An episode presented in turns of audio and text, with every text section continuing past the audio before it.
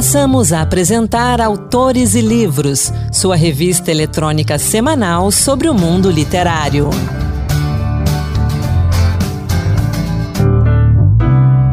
Olá pessoal, sejam bem-vindos a mais um Autores e Livros Dose Extra. Sou Anderson Mendanha e vamos juntos. E agora aqui no Autores e Livros, eu vou falar de um livro divertido, um livro de mistério, que é permeado por temáticas políticas e sociais e que nos leva a uma viagem por várias cidades da Europa. Eu estou falando de A Estranha Viagem da Garota do Cabelo Azul, de Bel Brunac, publicado pela Yellowfant. E aqui comigo, a autora, Bel Brunac. Bem-vinda ao Autores Livros, obrigado por conversar com a gente.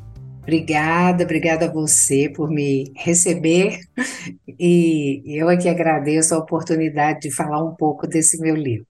Bel, a estranha viagem da garota de cabelo azul me levou de volta à infância quando antes antes de terminar o nosso segundo grau, eu li toda a coleção de Sherlock Holmes e Agatha Christie. Era devorador da coleção Vagalume, Marcos Rey né? O Estranho Caso do Mistério Cinco Estrelas, e você me levou de volta aos anos 80, aos anos 90, mas com uma roupagem do século 21. Conta pra gente o que é a estranha viagem da garota de cabelo azul e como foi escrever esse livro tão divertido e tão gostoso.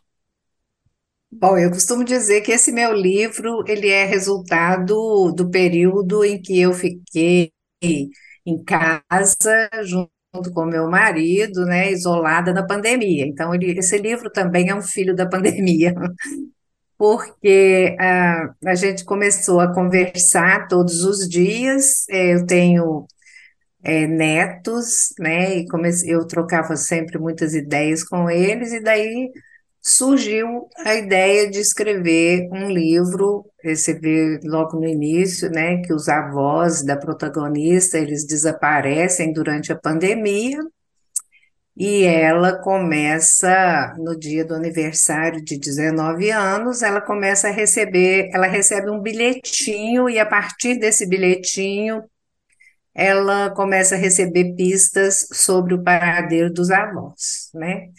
E ela tem que então refazer uma viagem, lembrar, rememorar uma viagem que ela fez com a avó para a Europa, era cumprimento de uma promessa, que a avó era pródiga em promessas, né? E, e aí nessa viagem que, que ela vai tentar, vai seguir novas pistas e tentar reencontrar os avós, né? E tudo isso nessa aventura que a gente vai correndo atrás das pistas, a gente tem referências à própria Agatha Christie, é, Sherlock Holmes, Hitchcock e o que mais que a gente encontra? É, a gente encontra esses autores de mistérios, né, de, de livros que têm enigmas para serem decifrados por um personagem, para serem investigados, né, tem uma, um, um certo é, ar né, de narrativa policial, tem também é, mistério, e tem também é, a relação com autores latino-americanos, né, a citação de diversos escritores, inclusive né, os escritores brasileiros que eu li, que me influenciaram muito. E tem toda a questão do tempo que vem tratada também, é, como resultado assim até da, da, de uma leitura, né, de um escritor latino-americano. Então está tudo isso misturado com memórias, as memórias também se desdobram em dois tempos diferentes, uhum. né? E está tudo isso misturado enquanto essa protagonista é, sai em busca dos avós. Né? Tem, ela também tem as aventuras dela, ela também corre os riscos dela por causa do contexto político em que os avós viviam, né? Como foi escrever esse livro? Foi divertido? Ali uma coisa que me chama a atenção, e eu não posso deixar de comentar, é que a protagonista, a Sofia, tem uma avó chamada Bel. que é professora de Uhum. literatura, casada com um economista. Você, Bel Brunac, é professora de literatura, seu marido Sou. também é economista e a sua É, neta também também. tem o cabelo azul?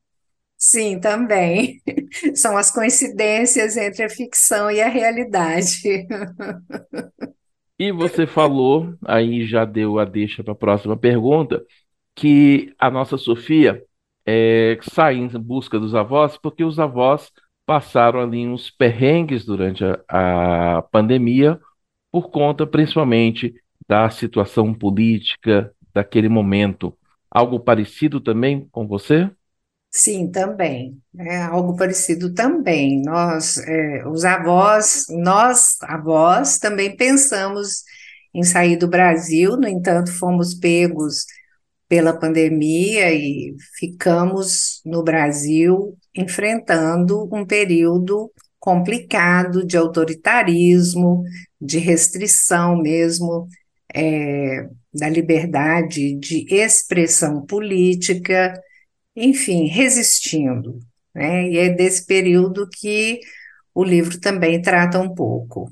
Essa é a parte bem interessante do livro, porque além da aventura própria da garota ali de 19 anos, a gente tem essa realidade muito próxima de quem viveu esses tempos de pandemia e nesses tempos de fake news, de negacionismo e por aí vai. Você acha que esse tipo de escrita ajuda o jovem a ter mais discernimento, a ter mais uma percepção mais acurada da realidade? Hoje que nossos jovens estão assim, digamos, um pouco alienados, diferente dos jovens de 40 anos atrás? Eu espero que ajude, eu espero. Eu acho que hoje os nossos jovens, eles estão mais expostos a todo tipo, né, de, de notícia falsa, de discurso falsamente libertário, é, e também de tentativas, né, de manipulação, é, tanto midiática quanto na- nas plataformas de internet.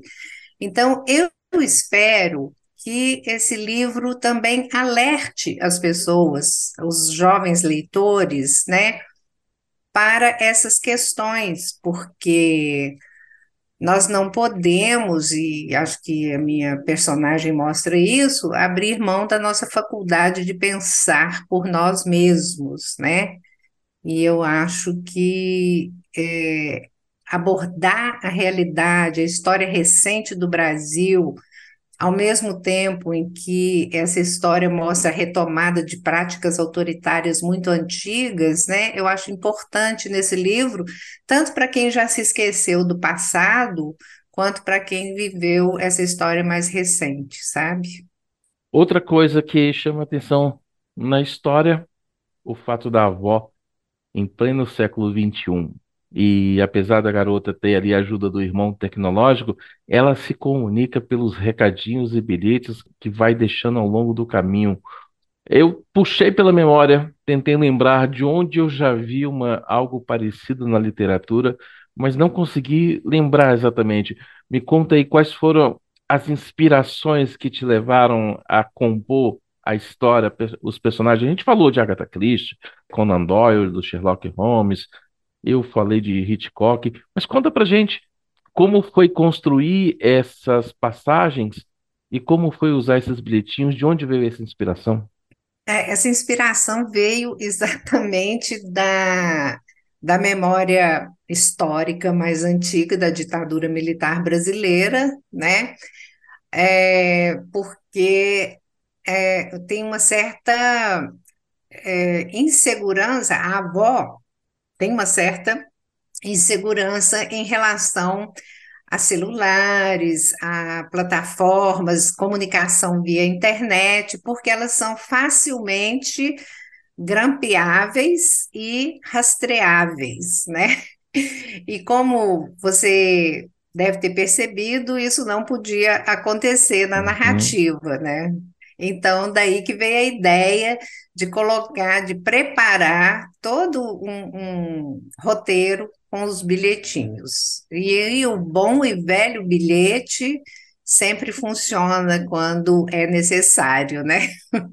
Sim, muito. O complicado de se fazer uma entrevista sobre um livro de suspense, um livro de literatura policial, é que a gente não pode falar demais. Se a gente começa a conversar demais da trama, a gente vai revelar alguma coisa. E esse livro, desde ali o início, a gente tem um- uma relação que a gente não pode estragar a surpresa do leitor. O leitor tem que ser Isso. surpreendido por tudo que acontece. Então eu vou perguntar uma outra coisa diferente da, da narrativa, da trama, que é: você já tinha escrito algum outro livro para jovens antes? Não, de ficção é o primeiro livro que eu escrevo. Você já tinha escrito É, outros eu, livros técnicos, né, de eu tenho pesquisa? livros, é, acadêmicos, eu tenho um livro sobre Graciliano Ramos, que foi minha tese de Uhum. doutorado na UNB, né? Tenho outros livros, é, acadêmicos, trabalhos acadêmicos. Agora, de ficção, é, pela ficção, essa é a minha primeira incursão e eu espero que não seja a última. E aí vem a segunda parte da pergunta. Que linguagem gostosa sua. Que escrita. A escrita é parte do gosto de ler o seu livro. E eu não estou falando aqui da boca para fora, não, porque o pessoal que me conhece, que acompanha o autor dos livros, sabe que quando eu quero ser crítico, eu sou crítico. Então, é realmente, é uma escrita muito gostosa, muito, eu acredito, adequada. Já separei o livro aqui para o meu livro, para o meu filho de 16 anos ler, né? ah, espero Então, que ele goste. já está separado.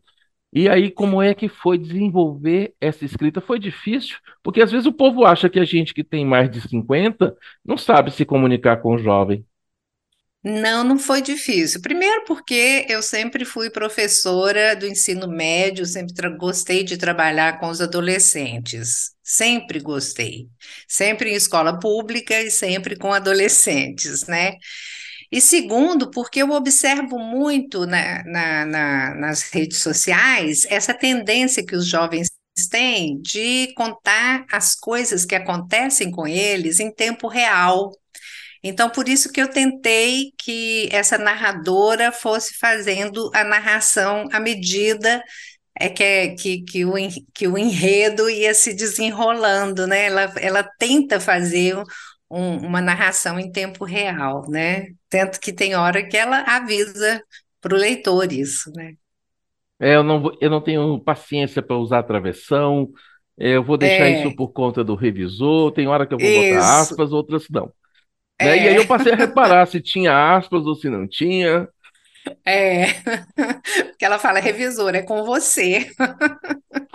Muito bom. É, Bel, e agora? Vai continuar escrevendo para os jovens? Nós É. teremos novas aventuras da Sofia? Nós teremos novas aventuras, é, não é por menos do que isso que eu estou hoje na Itália e conhecendo a cidade de, de- cidade onde eu estou, né? E nós teremos algumas al- essa essa essa narrativa que você leu aí, ela vai render alguma outra coisa. Ainda não sei o que que é, mas vai. Então tá bom. Para a gente encerrar, Bel, aproveitando a sua experiência como professora de literatura, e principalmente como você disse aí, sempre com jovens, recomende três livros para quem acompanha a gente, que sejam pais, tios, ou mesmo alguns jovens que acompanham a gente, de leitura que possam é, enriquecer, enriquecer a, o pensamento, enriquecer a alma, enriquecer o vocabulário. Pois é, eu sou dos clássicos da literatura, tanto brasileira quanto mundial, né? Eu recomendaria para os jovens que estão nessa faixa de idade dos, do seu filho, por exemplo, né? É sempre um Machado de Assis. Eu adoro os enigmas que Machado nos propõe, principalmente os enigmas que nos ajudam a decifrar a sociedade brasileira, Uhum. né? É o Graciliano Ramos, que é o, o meu objeto de estudo no doutorado, né? É, sem falar nos, nos outros autores estrangeiros, né? Mas e nos brasileiros eu tô ultimamente eu tô mais interessada no, nos romances agora de um que eu sempre admirei muito como poeta, cancionista e agora relendo os romances do Chico Buarque. Boa indicação. É, então são esses brasileiros que eu recomendo, mas se você perceber no meu livro são citados muitos outros, Ah. vários outros, né, que é, a ideia também era de chamar a curiosidade dos meus leitores para esses autores. Excelente. Bel, eu vou encerrar deixando o convite. Como teremos Tá. novas aventuras da Sofia, eu quero que você volte no futuro para a gente conversar mais, para a gente continuar esse bate-papo. E, e aí a gente poder comentar mais detalhes desse primeiro livro, que hoje a gente não deu Tá. spoiler.